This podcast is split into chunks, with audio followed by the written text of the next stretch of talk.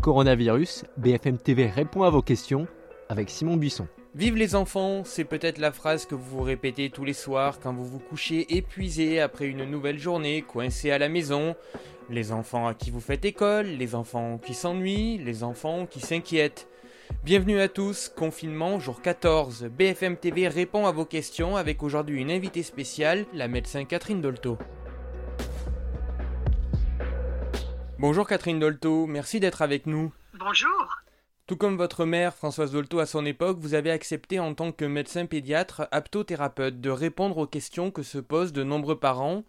On commence avec Nadia, je suis maman de trois enfants. Comment leur expliquer que nous sommes en guerre contre un ennemi invisible? Que dois-je leur dire pour éviter la panique totale? Je ne suis pas sûre que pour les enfants, cette image de guerre soit une bonne chose à retenir ça a été choisi pour mobiliser les adultes, mais pour les enfants, c'est quand même, euh, ça ajoute une panique euh, qui est sans doute pas du tout nécessaire.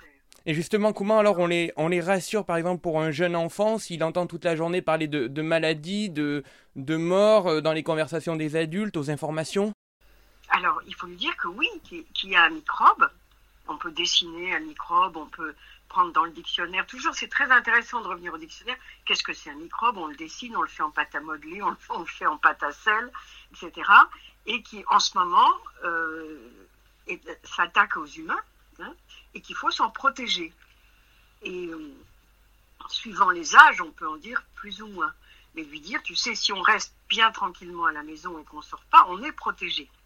Et si ton père et moi, nous devons sortir, nous nous protégeons. Tu vois, je mets un masque, ou mets pas, mais je ne vais pas toucher les mains des gens quand je vais revenir. Tu vois, je me lave les mains, je mets du gel, etc. Expliquer toutes les choses pratiques qu'on veut, mais euh, sans se prendre dans cette métaphore de la guerre qui est trop violente pour les enfants.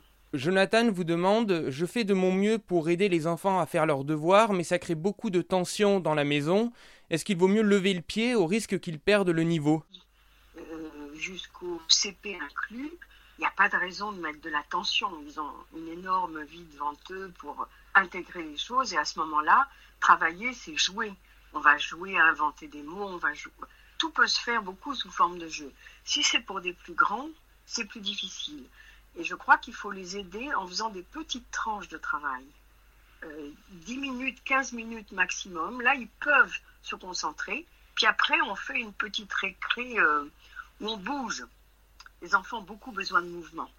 Et après une concentration intellectuelle, si on se met dans le mouvement, ben, ça aide à pouvoir y revenir après. Mais rester une heure à travailler sur un devoir dans une maison où les autres font autre chose, c'est quasiment impossible de demander à un enfant jusqu'à 10 euh, ans en tout cas, 8-9 ans. Et c'est pas facile aussi de trouver le, bon positionnement pour les parents parce que le prof n'est pas le parent et le parent n'est pas le prof.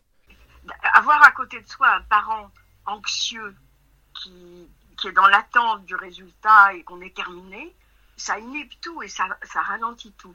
Donc je pense qu'il faut trouver le moyen de, de demander à l'enfant comment il voudrait s'organiser. Je ne parle pas des tout petits où, comme je l'ai dit, c'est beaucoup dans le jeu que ça va se faire. On fait les mathématiques avec les lentilles et tout ça. Mais pour les plus grands, de, de prendre le travail qu'il y a à faire, regarder avec lui, dire, bon, alors ça, tu penses qu'il te faut combien de temps pour le faire? Et puis, qu'est-ce que tu ferais en premier? Parce que ça, c'est toujours utile dans la vie d'un enfant, avec une grande personne, évaluer l'ordre des choses et le temps qu'il va faire, qu'il va prendre pour chaque chose. Et après, faire un débriefing de ça. C'est comme ça qu'on arrive dans les grandes classes en sachant organiser son travail. Alors là, moi, je crois que dans les familles, quand il y a plein de gens qui ont des choses différentes à faire, il faudrait presque faire une réunion chaque matin en disant voilà qui a quoi à faire et chaque, demander à chaque enfant comment il voudrait organiser sa journée en fonction des tâches qu'il a à faire. Ça ne veut pas dire qu'on va le laisser faire comme il veut, parce que c'est parfois pas possible. Mais c'est une façon pour lui de s'engager et de réfléchir à cette question comment est-ce qu'on fait une tâche qui nous ennuie? Parce que ça, c'est la vie quotidienne des grandes personnes, là aussi. On a Pierre à, présent, et là, pour le coup, on a un âge qui nous dit Je suis désespéré car mon ado reste planté sur le canapé et ne veut rien faire. Je ne peux pas crier, ça crée des tensions dans toute la famille comment lui faire prendre conscience qu'il est important de continuer à travailler? C'est ce qu'on était en train de, parler, mais là avec un adolescent cette fois-ci. Alors après, il faut se demander si cet adolescent travaillait avant. Parce que continuer à travailler, ça suppose. Alors, si c'est quelqu'un qui travaillait bien avant et qui tout d'un coup est comme ça scotché sur son canapé, c'est probablement qu'il est déprimé. Et dans ce cas-là, il faut parler avec lui, dire Mais comment ça se fait? Toi qui étais si actif, euh, si intéressé par ton travail, qu'est-ce qui t'arrive? Pour qu'il arrive lui-même à pouvoir dire ben, Je crois que je suis tellement angoissé que ça me paralyse. Ça peut être ça, tout simplement. et concernant les, les tensions entre les parents, comment on peut protéger les enfants si par exemple il y a des tensions entre les, deux parents euh, créées par la promiscuité? Alors ça c'est le plus difficile parce que à la limite c'est ça qu'il faudrait dire en premier à tout le monde. Jamais oublier que d'une certaine façon les enfants portent les parents, ils, portent tout ce qui se passe au-dessus de leur tête les enfants. Et ça c'est très douloureux pour eux. Donc si on ne peut pas s'empêcher, si on ne peut pas aller sur un balcon, sur le palier, sur, pour s'engueuler, euh, et, que ça arrive devant les enfants, ben, il faut en parler en leur disant ben voilà, on s'est disputé pour ça. Euh, vous comprenez comme c'est difficile d'être tout le temps enfermé. D'habitude, on se voit beaucoup moins, etc. Mais euh, ne vous inquiétez pas. Il faut toujours rassurer. Dans une période comme celle que nous traversons, la plus grande chose, la plus précieuse, c'est la sécurité affective. C'est-à-dire avoir des repères, savoir ce qui se passe entre les parents est-ce que leur couple est en danger ou pas? Est-ce qu'ils s'aiment? Alors, on a un témoignage aussi maintenant. Je suis maman de trois enfants en maternelle et en primaire. Malgré le travail de l'école, ils en ont marre d'être enfermés à la maison. Comment on lutte contre l'ennui, contre les écrans aussi? Oui, ben, ça c'est la grande question parce que les enfants petits comme ça ont énormément besoin de bouger. Ils ont besoin de nature. Si vous voyez par exemple des enfants qui sont très à très irritables, vous les mettez dans, dans, la nature, ils courent et après ça va mieux. Donc déjà, il y a beaucoup d'enfants qui en appartement sont pas bien, mais en appartement confiné sont très mal. Donc là, je crois qu'il faut vraiment trouver des moyens de bouger, bouger ensemble, danser ou faire de la gym ou faire des, des trucs pour qu'ils se mettent en mouvement. Le mouvement et la pensée, ça va ensemble. Et le mouvement et les états d'âme, ça va ensemble.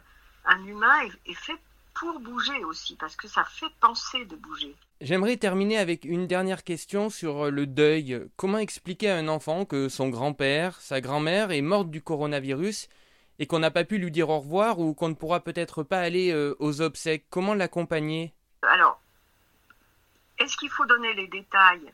Euh, Je ne crois pas. Voilà, il est mort. Il y a une chose qui apaise beaucoup les enfants, c'est de dire il est mort parce qu'il avait fini de vivre. Bizarrement, ça les apaise. Mais et lui dire, tu vois, à cause de l'épidémie, on n'a pas pu aller lui dire au revoir. Mais l'autre chose importante, c'est que, en fait, l'amour ne meurt pas. Les gens meurent, mais l'amour qu'on a vécu avec eux, qu'ils nous ont donné, il reste vivant en nous. Et donc, tu vois, et, on parle de tous les bons souvenirs, de tout ce qu'on a vécu avec la personne. Et puis, à ce moment-là, on peut inventer un rituel familial. On dit, bon, ben, ce soir, par exemple, ça dépend de qui est mort et comment. Dire, on va faire le gâteau qu'il préférait ou bien le gâteau qu'elle nous faisait toujours, et puis on va mettre une musique qu'elle aimait, et puis tout le monde va raconter ses bons souvenirs autour d'elle. Ce sera notre façon de l'enterrer. Et puis si on veut, on met une photo avec une bougie devant la personne, et on dit plus tard, eh ben, on fera une tombe, on fera une cérémonie avec les amis, et on parle, on prépare d'avance la cérémonie qu'on fera. Merci beaucoup Catherine Dolto, merci d'avoir euh, répondu à ces questions. Bon courage dans cette période. Oui, et bon courage à tout le monde. Et je rappelle que les parents mais aussi les enfants peuvent lire vos ouvrages dans la collection Mine de rien. BFM TV répond à vos questions, c'est fini pour aujourd'hui. Pour nous écrire le hashtag question BFM TV ou le mail bfmtv et vous bfmtv.fr. On se quitte avec vos applaudissements quotidiens au personnel soignant, des applaudissements en musique. Prenez soin de vous.